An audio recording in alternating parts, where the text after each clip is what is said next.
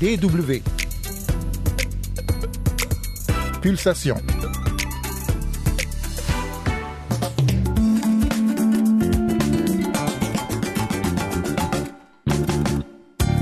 Le numérique est primordial dans la vie moderne. Outre les smartphones, les ordinateurs jouent un rôle important dans ce contexte.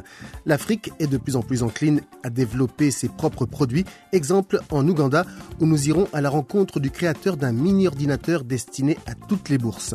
En fin d'émission, nous parlons de Michael Jackson et de sa fameuse moonwalk. Mais tout d'abord, voici le mot du jour, aide humanitaire. Bonjour à toutes et à tous, c'est Yann Durand au micro, c'est Pulsation et c'est parti. Le saviez-vous?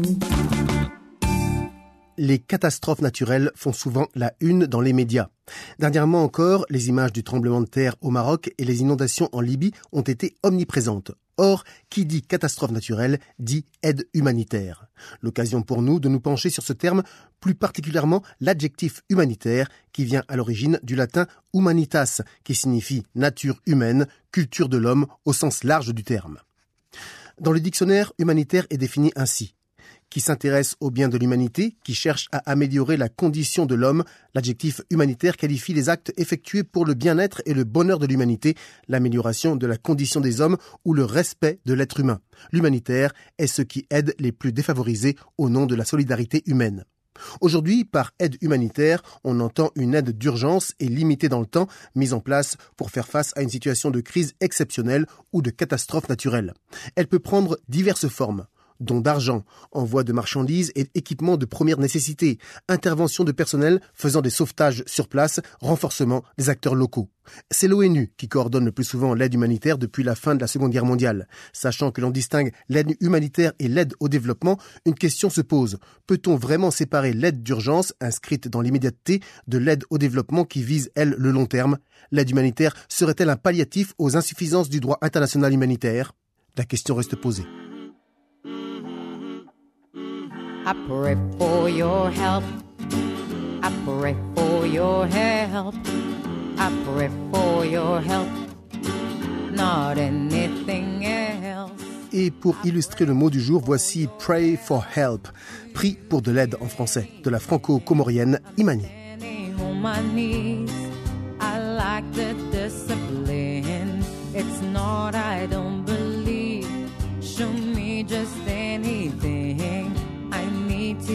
feel the dream.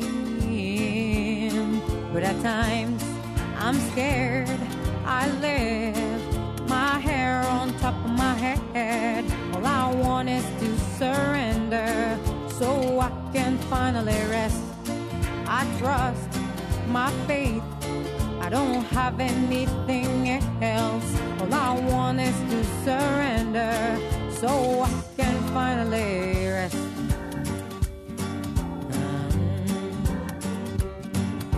Pray for your help. It's not always easy. I just tend to forget your endless gravity. Cause whatever you see, catastrophe appears. I hope you understand. But at times, I'm scared. I let my hair on top of my head.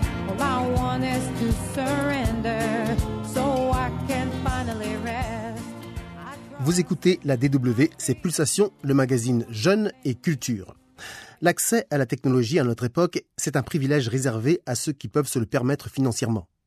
Ivan Karugaba est ingénieur en micromécanique informatique ici à Kampala, la capitale de l'Ouganda. Et il estime que tout le monde devrait pouvoir accéder aux ordinateurs. C'est pourquoi il s'est investi pour que ce souhait devienne réalité. En 2017, il a conçu un mini-ordinateur abordable qu'il a baptisé Fuse Stick.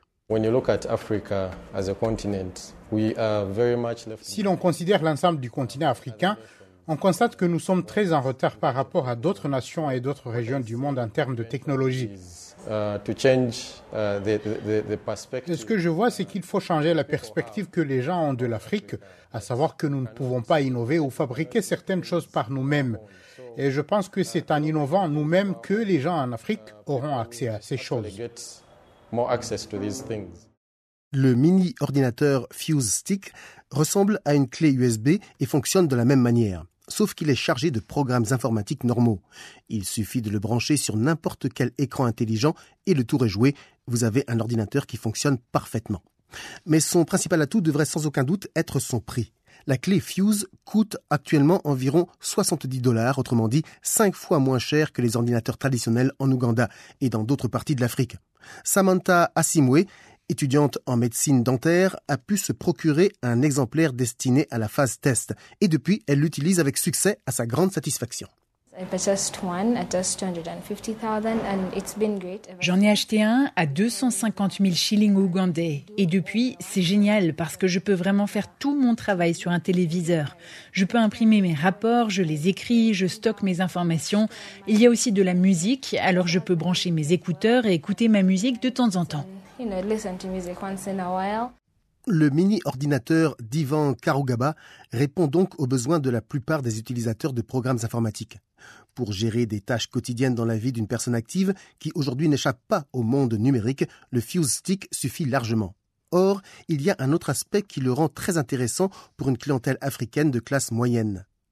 Il consomme relativement peu d'énergie.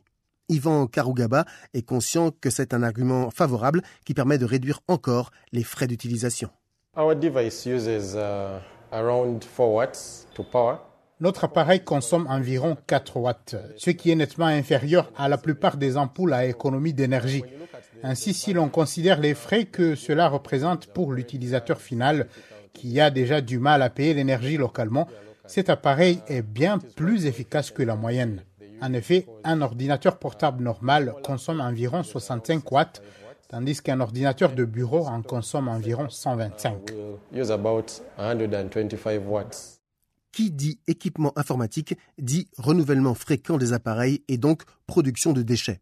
C'est dans des décharges débordantes que la plupart des déchets de Kampala atterrissent, y compris les déchets électroniques tels que les vieux ordinateurs mis au rebut. Sur ce terrain-là également, le mini-ordinateur d'Ivan Karugaba marque des points. La logique est simple, en comprimant la technologie des ordinateurs de bureau dans des appareils de poche, l'ingénieur vise à minimiser l'empreinte de son Fuse Stick sur l'environnement. Un appareil plus petit signifie donc moins de matériaux et avec moins de matériaux, à la fin du cycle de vie du produit, lorsqu'il s'agit de s'en débarrasser, il y a moins de déchets. Au cours des deux dernières années, Ivan Karugaba a produit plus de 150 mini-ordinateurs. Il vient de recevoir le financement nécessaire pour produire davantage d'appareils et espère pouvoir développer son produit et percer sur le marché. Merci à Julius Mugambwa qui a recueilli ces témoignages pour la DW. Mais il y a d'autres exemples de fabrication d'ordinateurs en Afrique car il s'agit d'un secteur en pleine expansion et qui répond à un besoin central. Ainsi, au Bénin, Richard Ojrado a pour ambition de se faire une place sur le marché africain des ordinateurs. Il a mis au point toute une gamme de machines aux noms évocateurs, Mandela, Dahomey, etc. Pour l'instant, les composants viennent de Chine et chaque jour, 50 ordinateurs sont assemblés au Bénin.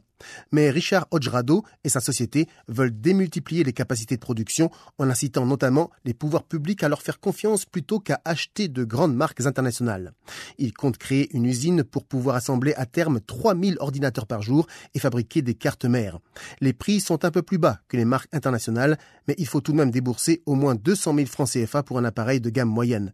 S'il parvient à ses fins, ce serait une première sur le continent africain. Coup de projecteur.